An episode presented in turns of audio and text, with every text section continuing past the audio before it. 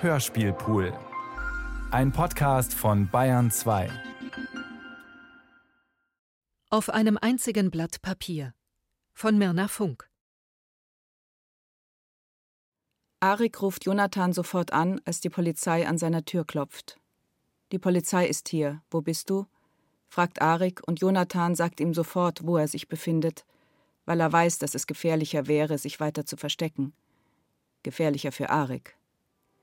Das Display im Polizeiwagen zeigt Jonathans Gesicht und sein Konterfei. Weitere Informationen über ihn stehen daneben. Sein Geschlecht, sein Alter, sein Geburtsdatum und Geburtsort. Details zu Verhaftungen. Jonathan Rosen, 36 Jahre alt, 8.2.1981, Haifa. Die Polizei kennt Jonathan. Sie sucht ihn nicht zum ersten Mal und deswegen war es nicht schwer, ihn am Straßenrand zu erkennen. Er steht dort und raucht. Er trägt ein rosafarbenes T-Shirt mit einer kleinen Brusttasche auf der linken Seite und ausgetretene Cats. Ella hat sie ihm vor einem halben Jahr gekauft, weil die Cats davor durchgelaufen waren. Cats halten nicht lange. Sie halten nicht lange bei Jonathan, weil er viel läuft. Von einem Ende der Stadt zum anderen und wieder zurück. Jonathan wehrt sich nicht, als sie ihm die Handschellen anlegen. Seine gesamte Existenz ist in die Mitte seines Körpers geflossen und hart geworden. Jonathan ist fokussiert. Er weiß, was zu tun und nicht zu tun ist. Die Gefühle, die er in den letzten drei Stunden hatte, nachdem er aus Ellas und seinem Apartment geflohen ist, sind endlich still. Panisch und wütend und ängstlich und verunsichert war er und diese Gefühle wechselten sich ab im Abstand von 30 Sekunden. Immer wenn er sich gerade an eines gewöhnt hatte, verschwand dieses und das nächste forderte seine Aufmerksamkeit. Das ist jetzt nicht mehr so. Jetzt ist alles ganz ruhig in ihm. Und Jonathan genießt diese Ruhe. Er schaut aus dem Fenster des Polizeiwagens und beobachtet, wie die Palmen vorbeihuschen und dabei komische Formen annehmen wie die grellen Lichter der Tel Aviver Innenstadt verschwimmen und ineinanderlaufen. Er erklärt sich ruhig, was in den letzten Stunden passiert ist. Er lässt alles noch einmal Revue passieren. Was Ella gesagt und getan hat und was er gesagt und getan hat. Er weiß, er hat einen schrecklichen Fehler begangen, aber er ist nicht dieser Fehler. Das begreift er plötzlich. Dieser Fehler ist jemand anderes. Und Jonathan wird noch ruhiger. Er hält es immer besser in seinem Körper aus. Er will ihn nicht verlassen. Denn dieser Körper hat keinen Fehler begangen. Er selbst hat keinen Fehler begangen. Alles wird gut, flüstert Jonathan und lächelt. Tief aus seinem zusammengezogenen, harten Inneren. Israels Geschichte existiert nur auf einem einzigen Blatt Papier, das gelöscht und immer wieder neu beschrieben wird. Wie soll das gehen? Indem man sich immer wieder neu erfindet. Aber das kann man doch gar nicht. Es gibt doch Zeugen, Menschen, die beweisen, dass man der ist, der man eben ist. Dinge, die beweisen, dass man sie getan hat. Alles, was wir anfassen, wird zu einem Beweis unserer Existenz. Ella? Ja? Ich sehe uns. Ich sehe uns als ein 80-jähriges Paar. Ich sehe, wie wir im Jakon-Park sitzen und auf unsere Kinder und Enkel und Urenkel schauen. Ich sehe, wie diese Kinder, Enkel und Urenkel springen und lachen und essen und weinen und zu uns rüberwinken. Ist das und so? Das ist so. Ich habe eine Stimme gehört, als ich dich zum ersten Mal sah. Und diese Stimme hat gesagt, diese Frau werde ich für immer lieben. Du hast Za gesagt. Zum ersten Mal Za. Und Stimme. Stimme. Za eine Stimme, hast du gesagt. Ella erinnert sich an ihren Vater und wie dieser einmal im Bad in der Wanne ausgerutscht ist und den Duschvorhang beim Versuch, sich festzuhalten, heruntergerissen hat und beides als weißer, nasser Haufen auf dem Boden endete. Ihr Vater und der Duschvorhang waren eins. Und dann muss sie noch lauter lachen über diese Erinnerung, sagt aber die ganze Zeit Tja und Stimme. Jonathan wird rot und schaut beschämt. Oh Gott, es tut mir so leid, Joni, es hört gleich So auf. ging es meine gesamte Kindheit. Bis heute macht sich mein Vater über mich lustig. Es tut mir so leid. Oh Gott, es hört wirklich gleich auf. Ella versucht, die zurückgekommene Erinnerung wegzuschieben, diese Erinnerung von dem weißen, nassen Haufen. Magst du mich trotz meines Sprachfehlers? Ella? Wirst du mich trotz meines Sprachfehlers lieben können? Ella? Für immer? Und Ella denkt, es wird immer schlimmer mit Jonis Sprachfehler. Und sie glaubt, dass sie alles nur in Zeitlupe hört. Und wegen dieser Neigung zur Schadenfreude alles viel schlimmer klingt, als es eigentlich ist. Und sie fragt sich, wie das sein kann, dass Joni nur noch als Sprachfehler existiert. Wie Joni plötzlich zu seinem Sprachfehler geworden ist. Es ist spät. Ich muss ins Bett. Soll ich dich nach Hause begleiten, Ella? Das würde ich jedenfalls gerne. Gern. Und Jonathan begleitet sie nach Hause zu ihrer Wohnung.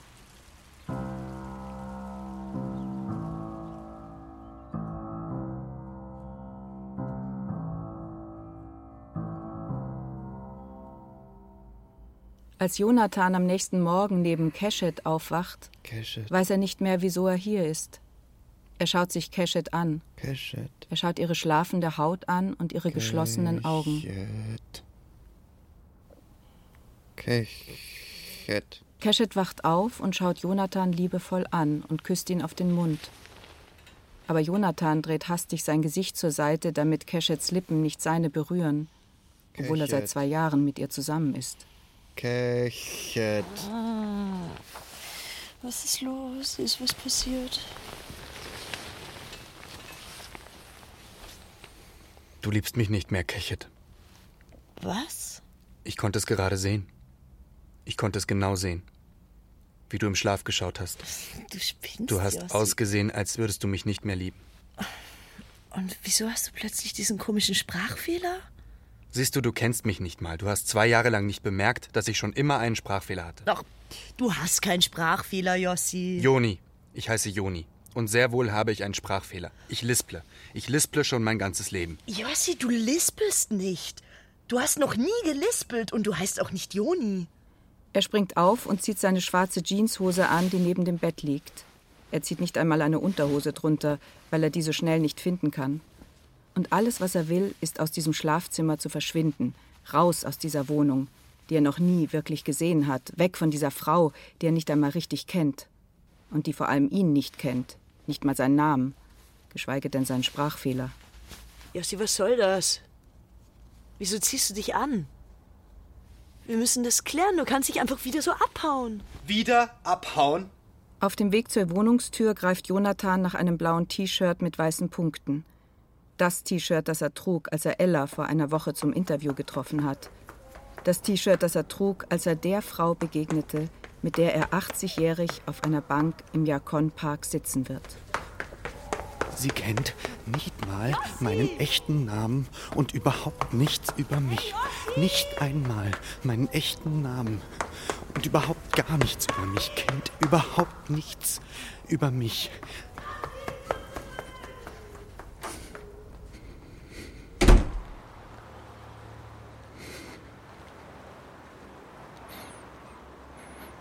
Jonathan läuft den Rothschild Boulevard Richtung Kika Hamedina entlang. Er wiederholt Sätze in seinem Kopf. Die ersten Sätze auf dem frisch gelöschten und noch weißen Blatt Papier. Ich heiße Joni Schneebaum. Ich bin 33 Jahre alt. Ich bin in Jerusalem geboren und habe seit ich denken kann einen Sprachfehler. Ich lisple. Ich liebe Ella. Ich möchte Kindergärtner werden. An was ich früher getan habe, erinnere ich mich nicht. Ich weiß, dass es mich nicht glücklich gemacht hat. Heute Morgen bin ich neben einer Frau aufgewacht, die ich nicht kenne. Sie heißt Keshet. Ich liebe sie nicht und will nie wieder in diese Wohnung zurückkehren, in der diese Frau gelegen hat. Ich will zu Ella. Ich liebe Ella. Ich bin glücklich mit ihr und werde mit ihr für immer glücklich sein. Jonathan setzt sich auf eine Bank und dreht sich eine Zigarette. Menschen laufen an ihm vorbei, um ihre Kinder in den Kindergarten zu bringen und ins Büro zu gehen oder um Freunde zu treffen oder einen Termin beim Zahnarzt wahrzunehmen. Jonathan weiß nicht, wann er das letzte Mal beim Zahnarzt war. Er zündet eine Zigarette an und zieht an ihr. Er stellt sich eine Zahnarztpraxis vor und wie er in einem Zahnarztstuhl sitzt mit einem dieser Spuckeabsauger im Mund. Er lauscht dem Geräusch, das entsteht, wenn die Spucke abgesaugt wird. Dann hört er das Geräusch eines Bohrers, das Quietschen und Jaulen. Er hat die Augen fest geschlossen und die Zigarette seitlich in den Mund gelegt, so wie der Spuckeabsauger immer seitlich im Mund liegt. Er hat Schmerzen vom Bohren und seine Wange schwillt dick an. Jonathan schwitzt, wegen der 34 Grad, die es bereits hat und wegen der Schmerzen. Der Schweiß drückt durch sein blaues T-Shirt mit den weißen Punkten. Der Zahnarzt zieht ihm den Spuckeabsauger aus dem Mund. Jonathan tritt die Zigarette auf dem Boden mit seinen durchgelaufenen blauen Cats aus. Dann zieht er sein iPhone mit der türkisfarbenen Schutzhülle aus der rechten Hosentasche und wählt Ellas Nummer. Sein Herz pocht, weil er Ella so sehr liebt. Und darauf hofft, dass Ella ihn genauso stark zurückliebt. Hi. Bist du schon wach? Ja, klar. Ich bin Frühaufsteher. Ich war heute schon beim Zahnarzt. Oh, krass. Und äh, wo bist du jetzt? Schenki in Ecke Rothschild. Das ist ja zwei Minuten von mir. Ja, genau, deswegen habe ich auch angerufen. Ich dachte, wir frühstücken zusammen, Ella. Klar, äh, lass uns das machen. Dann komme ich jetzt. Ich Juli, freue mich auf dich. Äh, gibst du mir noch eine halbe Stunde? Ich lieg noch im Bett. Es ist ja erst 9 Uhr. Du musst mir doch nur die Tür aufmachen. Ich komme jetzt einfach. Ich kann ja auch in der Küche warten. Okay, ähm, ja, wie du willst. Bis, bis gleich. Jonathan ist schon während des Gesprächs in Ellas Richtung losgelaufen. Als er auflegt, sieht er ihr Haus. Er fragt sich, welcher der Balkone ihrer ist. Er schaut auf sein Handy. 9.05 Uhr. Er setzt sich auf die Stufen vor Ellas Haus und dreht noch eine Zigarette, um ein bisschen Zeit zu verlieren. Obwohl er eigentlich längst hoch zu ihr will. Aber er reißt sich zusammen. Er will nicht aufdringlich wirken, obwohl er aufdringlich sein will. Er raucht seine Zigarette, während er auf sein Telefon starrt. 9.06 Uhr, 9.07 Uhr, 9.08 Uhr, 9.09 Uhr. Dann ruft er Ella an. Ich bin da. Wie lauten der Code und die Apartmentnummer? Du bist ja schnell. Los, sag. 3478 Raute, Apartment 8.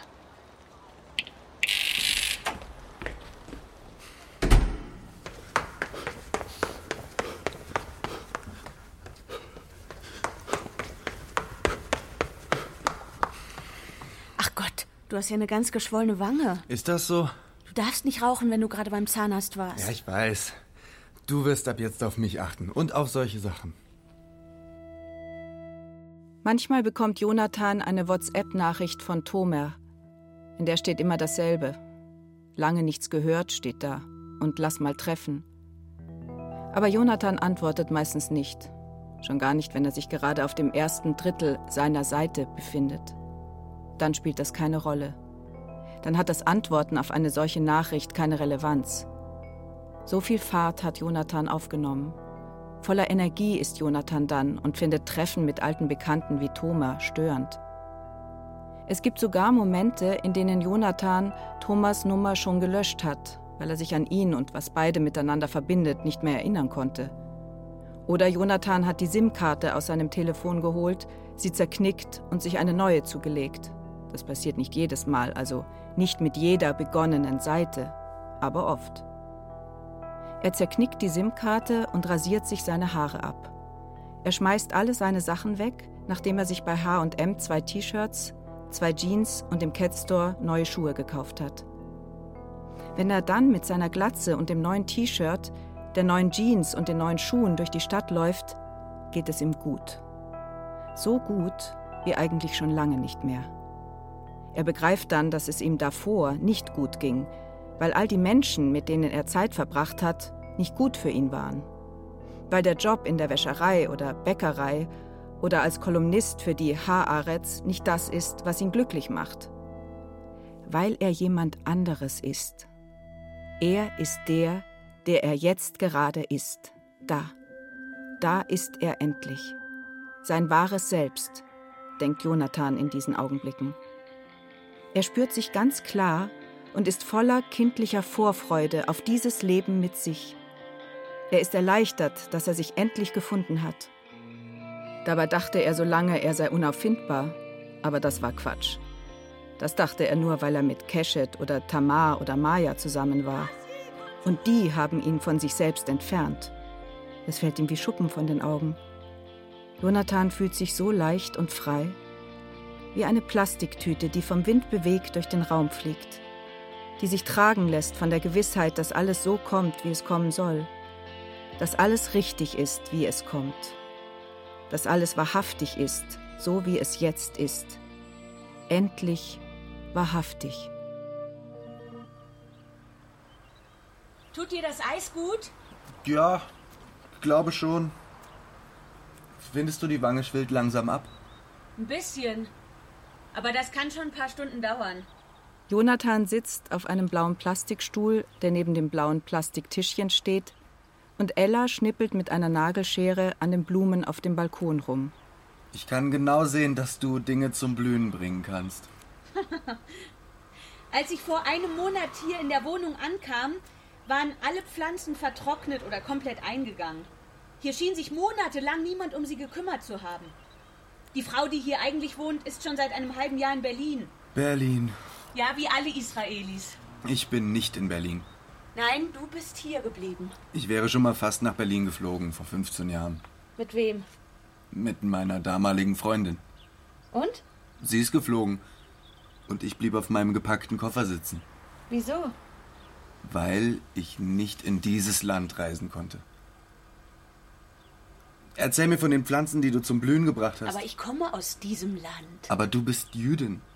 Aber was ist, wenn ich mit dir zusammen in dieses Land reisen will? Dann komme ich mit. Was wäre diesmal anders zu damals?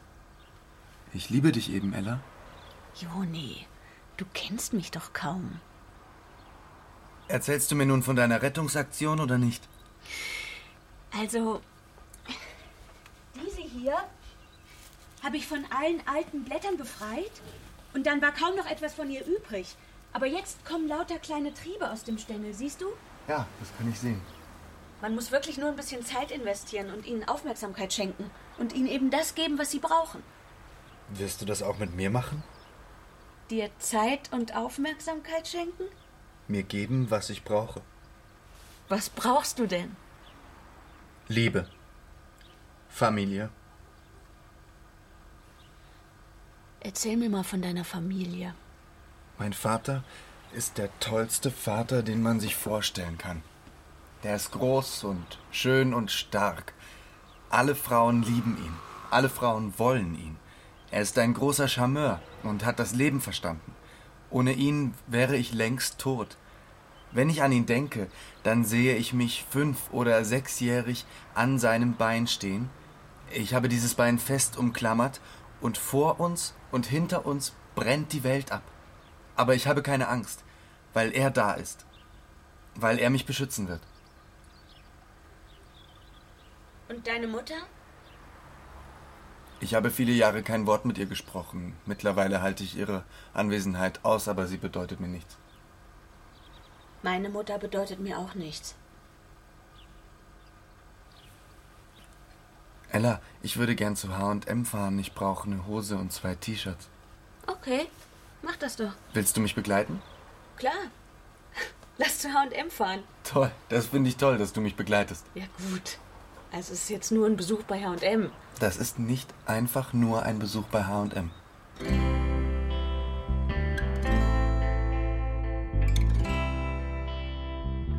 Ella und Jonathan fahren mit einem Taxi in die HM-Filiale an den Asrieli Towers.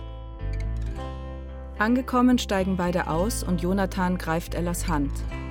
Lange hat niemand mehr Ellas Hand gegriffen. Die meisten Männer vor Jonathan haben ihre Hand immer weggezogen. Trotzdem gibt es da diese Stimme in Ellas Kopf, die unentwegt ruft: Renn bloß weg, Der Typ hat sie nicht alle. Sag mal, Ella, kennst du das? Also diese Stimme im Kopf, die einen überzeugen will? Die sagt, das ist alles Quatsch. Ella zuckt zusammen. Sie zieht so an Jonathans Hand, dass sie seinen Körper vor ihren Körper schiebt und sie küsst ihn. Erst auf den Mund und dann auf die Wange und dann am Ohrläppchen. Lass uns in die Umkleidekabinen da drüben. Das habe ich noch nie gemacht, Ella. Ich auch nicht. Dann machen wir das eben jetzt beide zum ersten Mal. Mit über 30. Mit über 30. Es wird also Zeit, Joni. Hm, Was ist, wenn man uns hört? Ich werde ganz leise sein. Das kannst du doch gar nicht. Watch me. Ella und Jonathan kommen aus der Umkleidekabine. Sie sind verschwitzt, ihre Haare zerzaust. So, jetzt einkaufen. Was genau brauchst du? Ich brauche zwei Hosen und zwei T-Shirts und ein neues Paar Cats. Da drüben hängen die Hosen. Welche Größe hast du? Irgendwas Kleines, oder? Ja, genau. S oder M. Welche Farbe willst du? Dieselbe Farbe, die ich jetzt gerade trage. Aber die Hose ist doch noch in Ordnung. Warum willst du eine neue? Weil ich ein neues Leben mit dir beginne. Aber das kannst du doch mit der grauen Hose trotzdem. Du musst sie für dieses neue Leben doch nicht wechseln. Doch, Aber ich wechsle doch auch nicht dieses weiße Kleid gegen ein anderes weißes Kleid aus, nur weil ich mit dir ein Leben beginnen will. Mein Leben gibt es doch immer noch, mein altes. Du bist einfach zu diesem, also meinem Leben dazugestoßen. ich nehme eine dunkelblaue und eine graue. Joni, Ella, sag doch was dazu. was soll ich wozu sagen? Na, zu dem, was ich gerade erklärt habe. Was hast du gerade erklärt? Joni? Joni greift zwei Hosen und zieht sie aus der Masse. Willst du sie noch mal anprobieren? Willst du noch mal in die Umkleidekabine mit mir? Ich kann auch noch mal in die Umkleidekabine mit dir. Die Frage war, ob du noch mal willst, nicht ob du noch mal kannst. Musst du diese Hosen anprobieren oder passt das so? Das passt so. Okay. Schau, da drüben sind die T-Shirts. Jonathan stürmt zu den T-Shirts und lässt Ella zurück. Sie zieht ihr Telefon aus der Tasche und tippt eine WhatsApp-Nachricht an ihre Freundin Rosa. Ich muss mit dir sprechen. Wann können wir telefonieren? In zwei Stunden? Dann bin ich frei. Wunderbar. Ich rufe dich per WhatsApp an. Mach das. Was hast du denn für Geheimnisse vor mir? Wieso Geheimnisse? Na, du wartest, bis ich weg bin, um in dein Telefon zu tippen. Hast du einen anderen neben mir? Juni, du bist doch davon gebraust, nachdem du mir nicht geantwortet hast. Schau, hier. Ich nehme das rosafarbene mit der Brusttasche und das hellblaue mit der Brusttasche. Okay. Okay? Das ist alles? Juni, es sind nur zwei T-Shirts. Aber du musst mich in diesen beiden T-Shirts ja sehen. Und nur du. Deswegen musst du die beiden T-Shirts auch mögen. Ich mag die beiden T-Shirts. Gut. Dann lass uns zur Kasse. 430 Shekel. Hast du noch eine andere Karte? Diese geht nicht. Nein. Probier nochmal. Komm, ist egal. Nimm meine. Du kannst mir das Geld doch morgen wiedergeben. Nein, Ella, das will ich nicht. Dann gebe ich alles zurück. Jetzt stress doch nicht. Gib's mir morgen wieder und gut ist. Kein Problem. Können Sie mir die Etiketten abmachen? Ich will die Sachen gleich anziehen. Lass uns das doch zu Hause machen. Nein, ich will sofort diese Hose und dieses T-Shirt ausziehen und in die neuen Sachen. Jonathan zieht die Tüte vom Tisch, nachdem die Kassiererin die Etiketten abgeschnitten hat, rennt in die Umkleidekabine und kommt nach weniger als zwei Minuten wieder raus. Deine anderen Sachen liegen da noch. Die brauche ich nicht mehr. Alles, was ich jetzt noch brauche, sind neue Cats.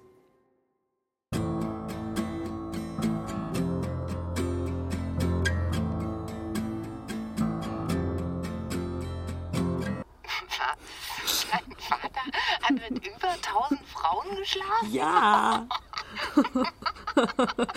Geht sowas überhaupt? Physisch oder psychisch? Ja, beides.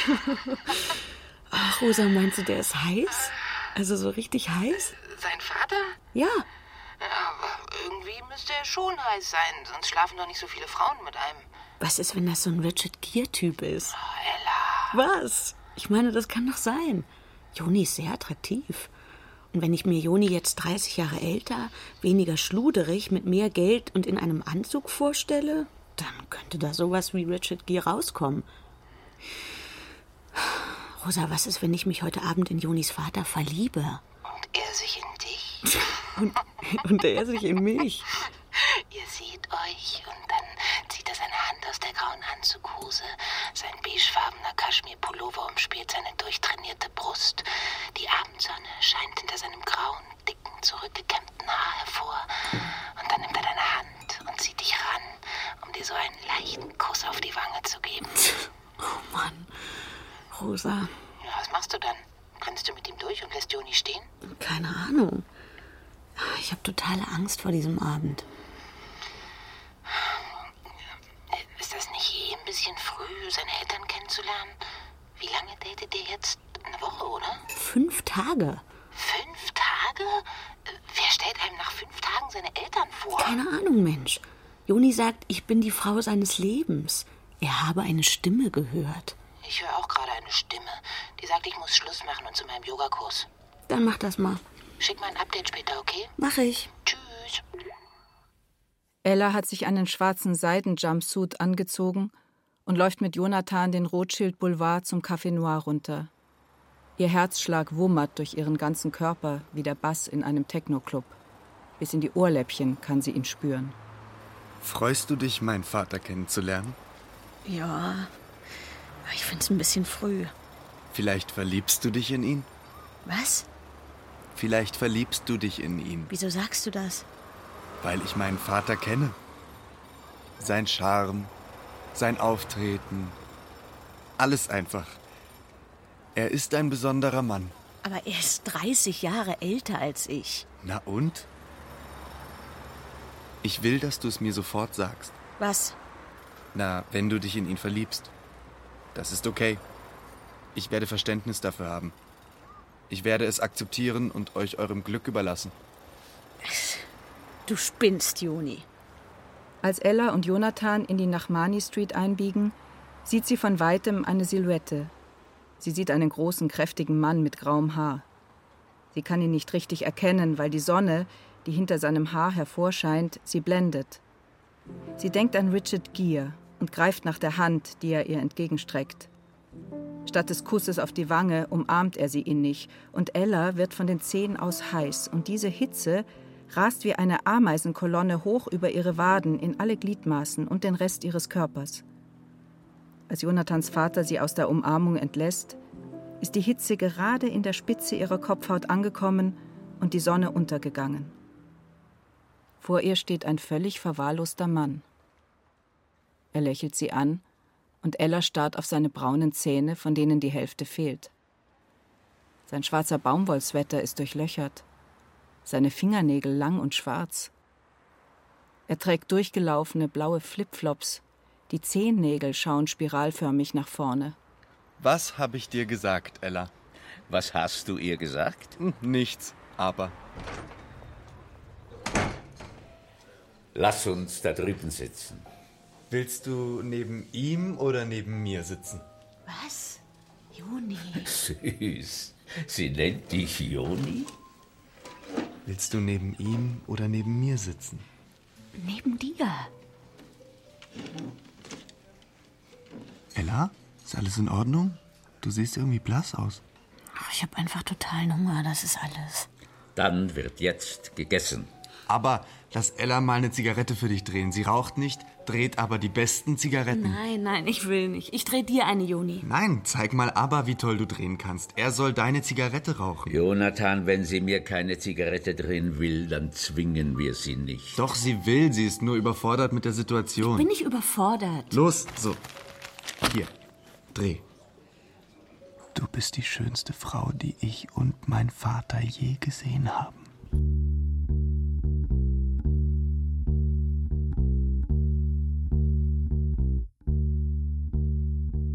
In der Mitte des Raumes sitzt Jonathan. Er hat seinen Kopf zwischen seine Knie geklemmt und drückt die Beine so fest gegeneinander, dass er nichts mehr hören kann. Seine Arme umschließen seine Beine. Er hat sich zusammengeschnürt wie ein kleines Paket, damit es sich anfühlt, als gäbe es kein Außen, nur noch ein Innen. Ich will, dass du gehst und nicht mehr wiederkommst. Dann gehe ich. Aber diesmal komme ich wirklich nicht wieder. Gut, Ich meine es ernst. Das hoffe ich. Das werden wir ja morgen sehen. Morgen? wenn du mit der nächstbesten Händchen halten durch Haifa spazieren wirst, so als hätte es uns nie gegeben. Siehst du, du willst doch, dass ich bleibe. Nein, ich will, dass das aufhört. Du bist nur verletzt. Du bist ein Niemand, Arik. Ein treuloser Nichtsnutz, ein lächerlicher Hampelmann, der glaubt, der tollste Typ der Welt zu sein.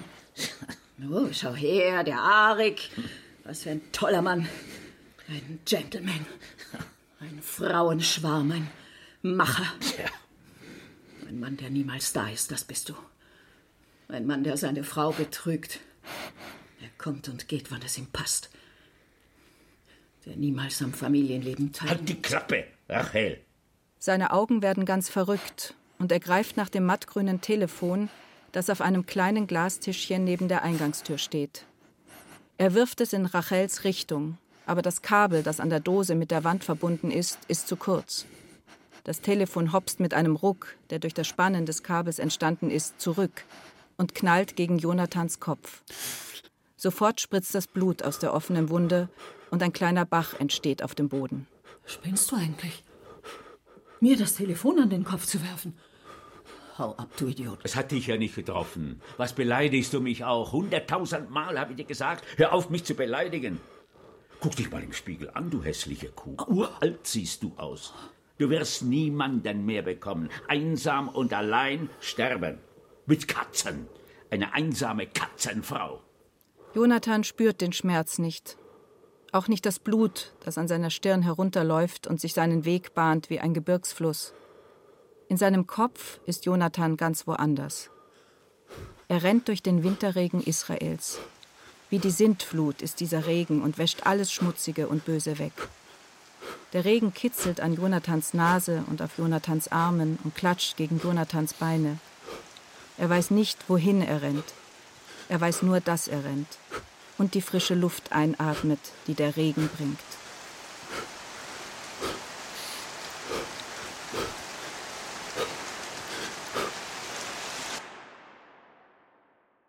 Jonathan hat lange geschlafen. Es ist bereits Mittag. Als er sich auf den Weg zum Berg macht, kommen ihm die Schüler aus seiner Schule entgegen. Er hat sie seit Monaten nicht mehr gesehen. Sie grüßen Jonathan vorsichtig, aber Jonathan grüßt nicht zurück. Er drückt die Zeitung, seinen Tabak und sein Notizbuch fest zusammen, als er an ihnen vorbeiläuft. Seine Augen sind auf die Bergspitze gerichtet, auf der er gleich sitzen wird, so wie die letzten Wochen auch. Die Sozialbausiedlung, in der er mit Arik lebt, ist an den Hang des Berges gebaut worden. Und von da oben kann er ganz Israel und das Meer sehen. Und niemand ist dort und stört ihn und seine Gedanken. Niemand belästigt ihn mit Sätzen, auf die er reagieren muss, obwohl er nicht weiß wie. Er schmeißt die Zeitung, sein Notizbuch und den Tabak auf den sandigen Boden, und der Boden reagiert und spuckt Staubwolken in Jonathans Richtung. Die Sonne brennt auf seiner Stirn. Jonathan zieht sein T-Shirt, die Schuhe und die Hose aus, dann drückt er den Play-Button auf seinem Walkman und der Song beginnt, mit dem er seit Wochen seine Bergbesteigung zelebriert. Upside Down von Malakow Kowalski. Gitarrenakkorde erklingen und Jonathan schließt die Augen. Seine Arme sind ausgebreitet, so als wolle er gleich von der Spitze dieses Berges fliegen, und das würde er auch. Könnte er. Er setzt zusammen mit Malakow Kowalski an und singt so laut, dass er ihn nicht mehr hören kann. Who are these people? People around me. I watch the trees, look at the moon. Yeah. Who are these women? Women around me. I watch the houses, I wanna scream. Come on, I wanna scream. Yeah. I think I've been here before. And I'm about to lose my mind. I wanna hold you by my side everything is upside down.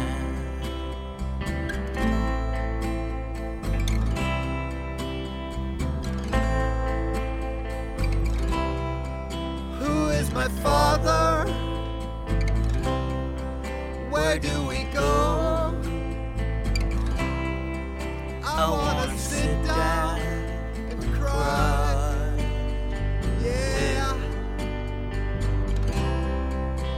Watch the flames,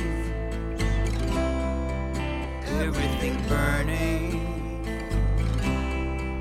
I see my home. I wanna scream. Come on, scream. Yeah. I think I've been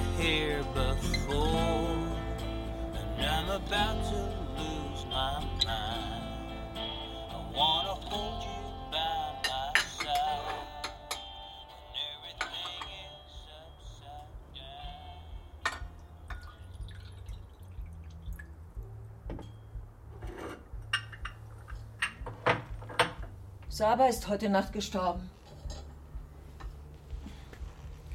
Du liegst hier seit drei Tagen auf der Couch und schläfst. Seit drei Tagen.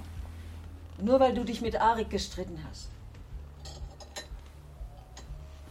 Jonathan? Hast du gehört? Aber Jonathan hört nicht. Rachel kann ihn von der offenen Küche sehen, wie er sich auf der Couch windet und sein Gesicht reibt. Saba ist heute Nacht gestorben. Arik hat vorhin angerufen und Bescheid gegeben. Die Beerdigung ist in zwei Stunden. Wie?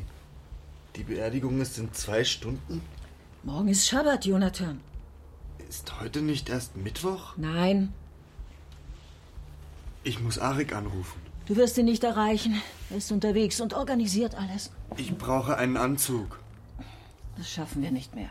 Dann muss die Beerdigung verschoben werden. Jonathan. Ich brauche einen Anzug. Du hast keinen Anzug und wir schaffen es nicht mehr, einen zu besorgen. Zieh dir eine ordentliche Hose an und ein ordentliches Hemd und damit hat es sich. Dann gehe ich nicht. Ach, mach, was du willst. Ich fahre um 13.30 Uhr los. Wir brauchen nur 15 Minuten bis zum Friedhof. Entweder du steigst ein oder nicht, aber glaub mir, wenn du nicht einsteigst, dann wird Arik dich holen. Und du weißt, was das heißt. Jonathan trägt die schwarze Hose und das braune Hemd, das ihm Rachel hingelegt hat. Auf seiner Stirn prangt eine riesige Platzwunde. 20 Minuten hatten sich Arik und er verspätet. Die Beerdigung ist fast zu Ende. Jonathan versucht zu denken, aber er kann nicht. Das mit dem Fühlen hat er vor langer Zeit aufgegeben. Geweint hat er nur kurz, als Arik seinen Kopf gegen den Wandschrank in Rachels Schlafzimmer geknallt hat. Aber davon hat Arik nichts mitbekommen, weil Jonathans Tränen seit Jahren trocken sind. Seine Augen sondern keine Feuchtigkeit ab. Manchmal vermisst er sein nasses Weinen, an das er sich nur noch schemenhaft erinnern kann. Aber meistens ist er vor allem stolz. Stolz darauf, dass er etwas kann, was kaum jemand beherrscht.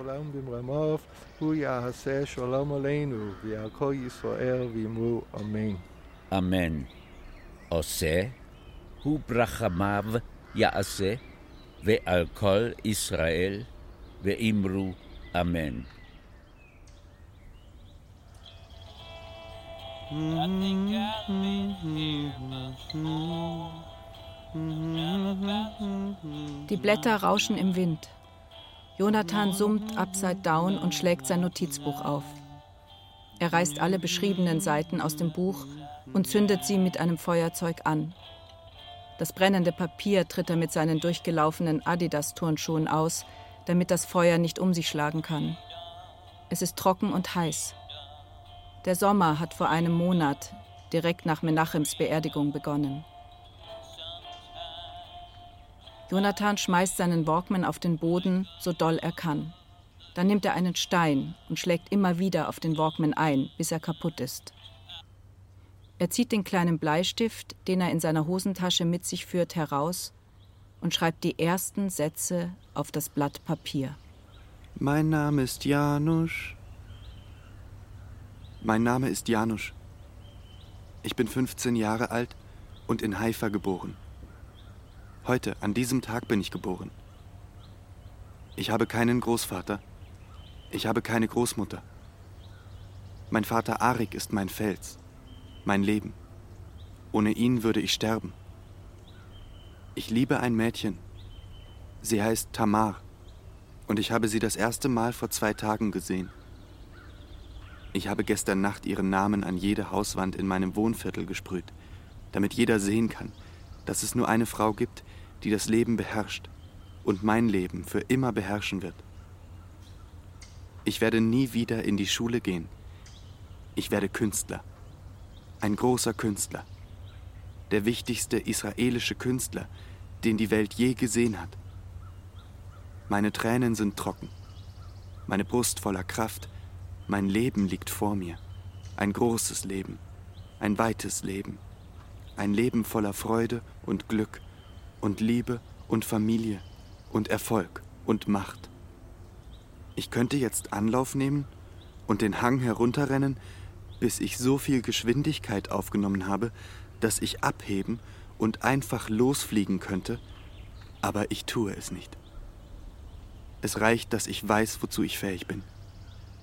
Auf der Mitte des Blattes setzt Jonathan ab, packt seine Sachen zusammen und macht sich auf den Weg zu Tamars Haus, um um ihre Hand anzuhalten. Aber wir kennen uns doch gar nicht. Doch. Du kannst dich nur nicht mehr erinnern.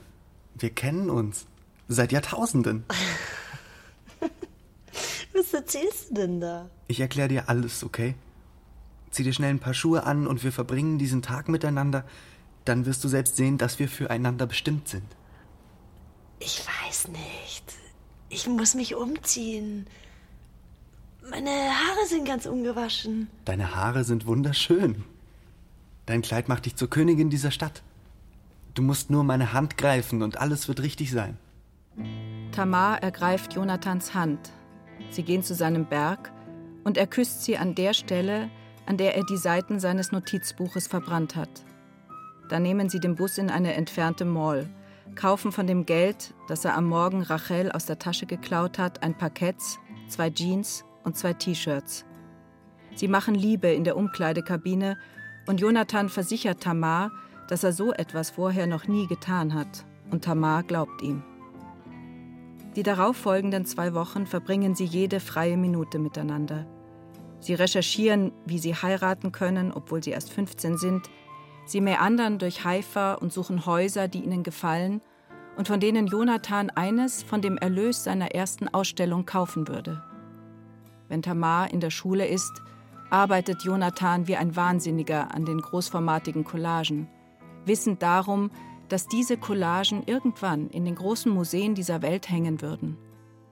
Wenn er Tamar von der Schule abholt, dann ist seine erste Frage immer: Tamar, liebst du mich? Und Tamar antwortet: Janusz, ich lieb dich so, wie ich noch nie jemanden geliebt habe und wie ich je jemanden lieben werde. Jonathan fährt mit dem Zug nach Tel Aviv, eine Mappe mit kleinformatigen Collagen unter seinem Arm. Er klappert jede Galerie ab und erklärt den 30 oder sogar 40 Jahre älteren Galeristen, dass der neue Gauguin, Rothko und Dali vor ihnen stehe und dass sie dies unbedingt begreifen müssten, sonst würde ihnen die Chance des Lebens entgehen. Aber die Galeristen streichen einer nach dem anderen Jonathan über den Kopf und beglückwünschen ihn zu seinen kreativen Ausbrüchen und wünschen ihm alles Gute. Am nächsten Morgen bringt er Tamar nicht in die Schule. Er geht danach nicht zu Arik, um an neuen großformatigen Collagen zu arbeiten, sondern auf seinen Berg. Er nimmt sein Notizbuch in die Hand, den Bleistift aus seiner Hosentasche und schreibt die letzten beiden Sätze der Seite auf. Ich war mir sicher, Tamar wäre mein Glücksbringer und unsere Liebe das Sprungbrett in ein neues Leben. Aber Tamar ist kein Sprungbrett. Tamar ist das schwarze Loch, das Bermuda-Dreieck, in dem alle meine Talente, Wünsche und Hoffnungen verschwinden. Sie bringt kein Glück in mein Leben, nur Pech. Sie ist der Pechvogel und hat mich überschüttet. Ich bin befleckt und verklebt, mit Pech übergossen und unbeweglich. Sie hindert meine Bewegungsfreiheit und ich muss mich reinwaschen von ihr. Ich muss rein werden. So rein wie ich war, bevor ich ihr begegnet bin, bevor sie mich in ihren Bann gezogen hat, um mein Leben zu zerstören. Er setzt einen Punkt hinter das letzte Wort und reißt die Seite heraus. Jonathan. Lang nicht gehört. Schön, dass du mal anrufst. Wie geht's dir? Gut, gut. Du, ich bin gerade im Office. Es ist besser, wenn wir kurz WhatsAppen. Ich kann nicht wirklich telefonieren. Ich chatte nicht. Das weißt du doch. Ja. Dann telefonieren wir später. Ja, ja. Du willst nicht, dass Dinge, die du sagst, verschriftlich werden und als Dokument für die Nachwelt existieren. Haha. Ich kenne dich lang und gut, Jonathan. Ich kenne dich, seit du immer auf diesem bescheuerten Minihügel neben Nerveshan angeklettert bist, anstatt zur Schule zu gehen und einen Abschluss zu machen. Ich dachte, du könntest nicht telefonieren. Ich bin jetzt rausgegangen. Sonst entwischst du mir ja wieder.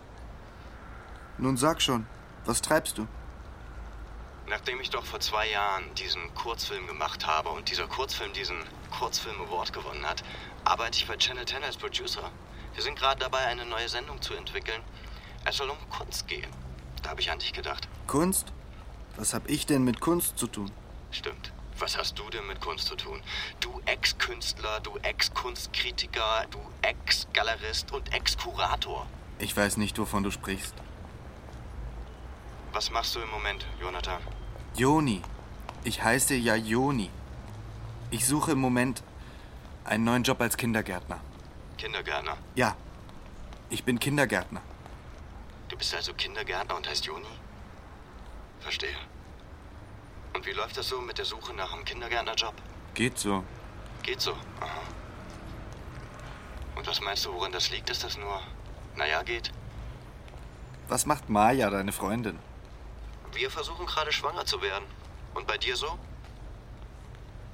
Ich habe Kesha letztens getroffen. Sie sagt, es sei seit einem halben Jahr Schluss bei euch. Ella und ich versuchen auch schwanger zu werden. Wir wollen in einen Kibbutz ziehen. In den Norden. Ella? Ja, Ella. Sie ist die tollste Frau, die du je gesehen hast. Sie ist schön, sie ist klug, sie ist lustig. Niemand hat mich jemals so glücklich gemacht. Um ehrlich zu sein, hast du genau das erzählt, nachdem du Keshet kennengelernt hast damals, vor zwei Jahren. Als du noch eine Galerie hattest und dich Yossi nanntest. Keine Ahnung, wovon du sprichst. Jonathan, du weißt, ich mag dich. Du weißt, wir kennen uns lang. Sehr lang. Du weißt, ich bin dein Freund. Ich will nur dein Bestes, oder? Thomas, ich muss mal Schluss machen. Ich bin jetzt vor diesem Kindergarten, wo ich gleich mein Bewerbungsgespräch habe. Das Leben ist kurz, Jonathan. Das weißt du, oder? Sehr kurz. Wir haben nicht viel Zeit auf dieser Erde. Wir beide, du und ich, wir haben schon fast die Hälfte rum.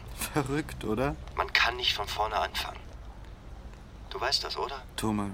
Du weißt, dass man niemals von vorne anfangen kann, dass alles nur die Nachfolge von etwas ist, das vorher passiert ist, So. dass es immer weitergeht, dass die Seiten, die wir in unserem Lebensroman beschreiben, immer mehr werden und das blättern wir erst einmal zurück, dort alles steht, was wir einmal erlebt Thomas. haben. Es ist wichtig, von Zeit zu Zeit zurückzublättern und zu lesen, was dort steht, weil wir so lernen, weil wir uns nur so weiterentwickeln können. Thomas, ich muss jetzt rein. Ich, es war super, mit dir gesprochen zu haben. Lass uns mal die Tage ein Bier trinken. Bis bald. Warte mal. Jonathan nimmt die Büroklammer, die er in seinem kleinen Portemonnaie hat, und öffnet damit das SIM-Kartenfach an seinem iPhone. Dann holt er die Karte heraus und zerknickt sie.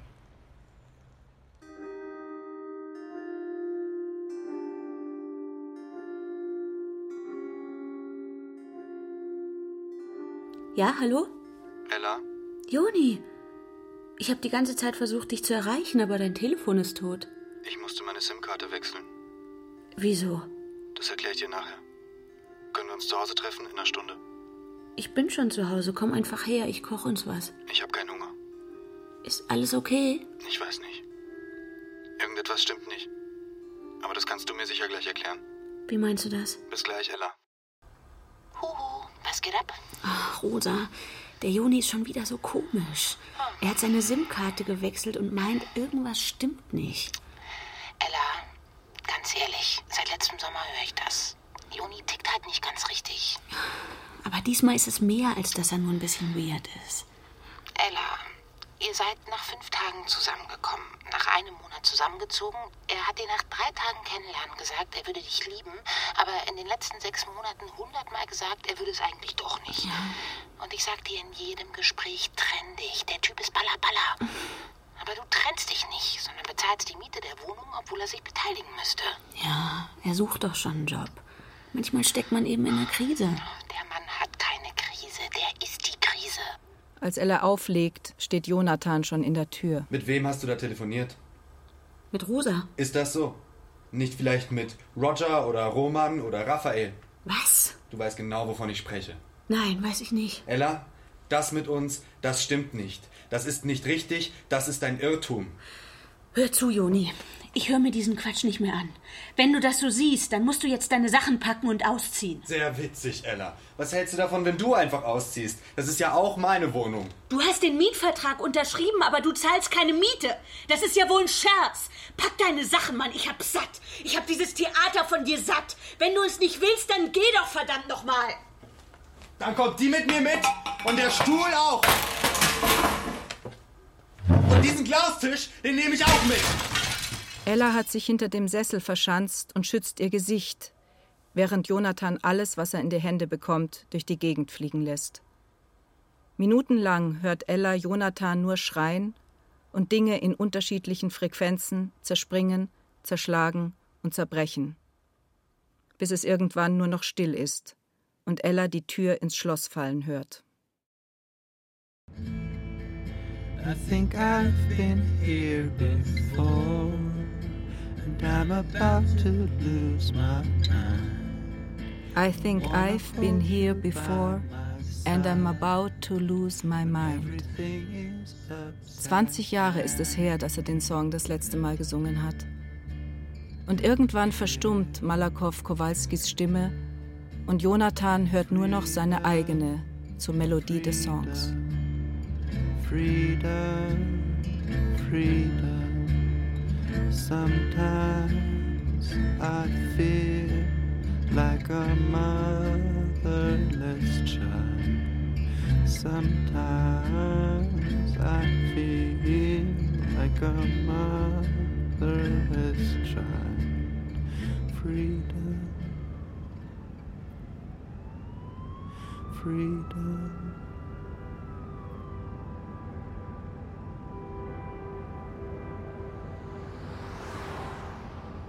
Mein Name ist Jehuda Katz. Ich bin 15 Jahre alt. Ich bin Musiker. Ich singe. Ich interpretiere Lieder von Malakow Kowalski, aber auch von anderen. Manchmal rappe ich. Manchmal schreibe ich auch Songs selber. Ich lebe in Tel Aviv. Ich lebe zusammen mit meinem Vater Arik. Er ist meine Familie. Er ist mein Ein und alles. Gestern habe ich eine Kellnerin kennengelernt. Sie heißt Liron. Sie jobbt neben der Schule. Sie hat die schönsten Augen, die ich je gesehen habe. Heute Nachmittag treffen wir uns und wollen ein Eis essen gehen. Sie mag Frozen Joghurt. Ich mag auch Frozen Joghurt. Wir beiden haben so schrecklich viele Gemeinsamkeiten. Sie singt auch. In einer Band namens Sis. Die Band ist benannt nach dem Herrscher der Vogelwelt, ein riesiger Greifvogel.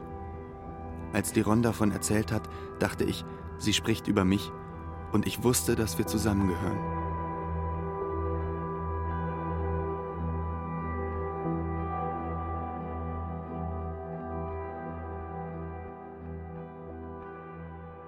Auf einem einzigen Blatt Papier von Mirna Funk. Erzählerin Michaela Steiger. Jonathan Thomas Hauser.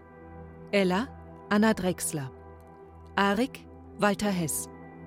Rachel Christa Posch. Keshet Tama Julia Riedler. Tomer Christian Löber.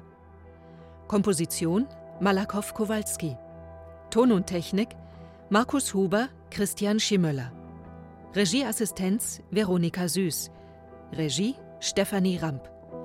Produktion Bayerischer Rundfunk 2018. Redaktion Christine Grimm.